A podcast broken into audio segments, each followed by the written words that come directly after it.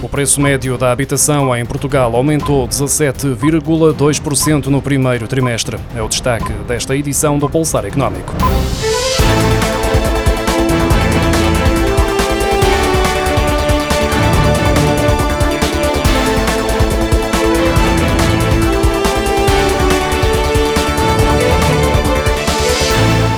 Preço médio da habitação em Portugal aumentou 17,2% no primeiro trimestre para um total de 1.454 euros por metro quadrado. Trata-se de uma subida significativa em relação ao trimestre anterior, quando foi registado um crescimento de 14,1%.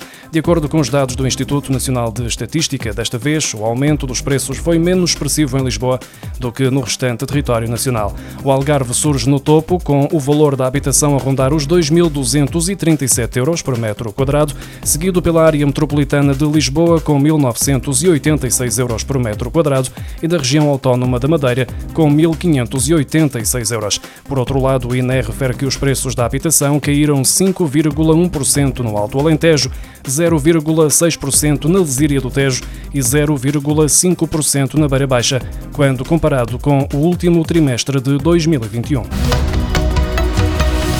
A taxa Euribor a três meses, um dos principais indexantes nos créditos à habitação, também já está em terreno positivo depois de sete anos a oscilar em valores abaixo de zero.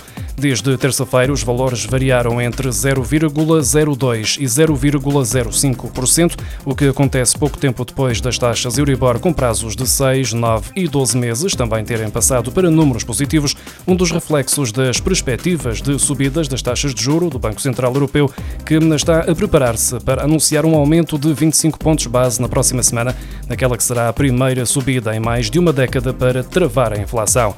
Em Portugal, mais de 90% dos créditos créditos para a compra de casa têm uma taxa variável e são estes os mais vulneráveis às variações das Euribor. Apesar de ter sido um dos setores que não parou no pico da pandemia de Covid-19, a construção registrou um abrandamento nos últimos dois anos, mas já está a dar sinais de crescimento.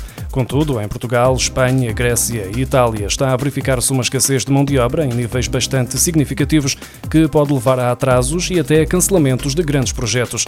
Preocupados com a falta de profissionais no sul da Europa que satisfaçam as necessidades do setor e com a consequente pressão salarial, os consultores acreditam que as pressões no mercado mercado de trabalho podem comprometer a eficácia do apoio da União Europeia para as infraestruturas. Para os analistas, os salários mais altos, exigidos pelos profissionais especializados, como é o caso dos soldadores, vão representar um peso para muitos projetos. É aqui que reside o problema do setor. Enquanto as construtoras não forem competitivas a nível salarial, a falta de profissionais continuará a ser um obstáculo. O setor do alojamento turístico registrou 2 milhões e meio de hóspedes e 6 milhões e meio de dormidas em maio, o que corresponde a aumentos de 162,1% no número de hóspedes e de 221,8% no de dormidas face ao mesmo período do ano passado, de acordo com os dados divulgados esta quinta-feira pelo Instituto Nacional de Estatística. Estes valores comparam com os verificados em abril, quando foi observada uma subida no número de hóspedes de 426,4% e de 552,1% no número de dormidas face a abril de 2021. Em maio, o número de hóspedes ficou 3,2% abaixo do verificado em maio de 2019, antes da pandemia, enquanto o número de dormidas ficou a 0,7% do nível do período pré-pandémico, o que representa uma quebra face a abril deste ano. De recordar que em abril o total de hóspedes e de dormidas tinha ficado pela primeira vez desde o início da pandemia acima dos valores registados em 2019.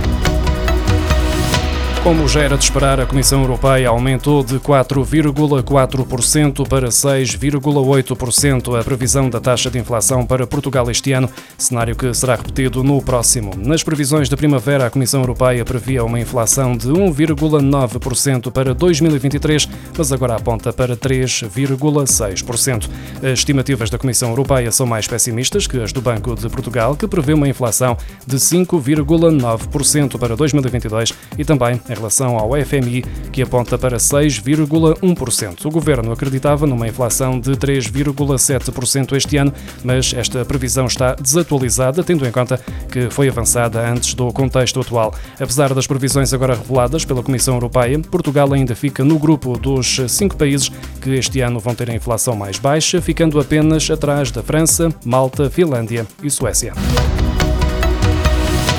Conselho de Ministros aprovou esta quinta-feira os aumentos nos salários de entrada de algumas carreiras da função pública e para funcionários que têm um doutoramento. A subida incide sobre as primeiras posições remuneratórias na categoria da carreira geral de assistente técnico e técnico superior, além dos doutorados, com efeitos retroativos a 1 de janeiro de 2022. O governo não adiantou todos os valores, mas, segundo a proposta do governo apresentada aos sindicatos, os assistentes técnicos, que agora entram na carreira a receber 709,46 euros vão ter um aumento no salário de entrada de 47,55 euros, passando a receber 757 euros brutos.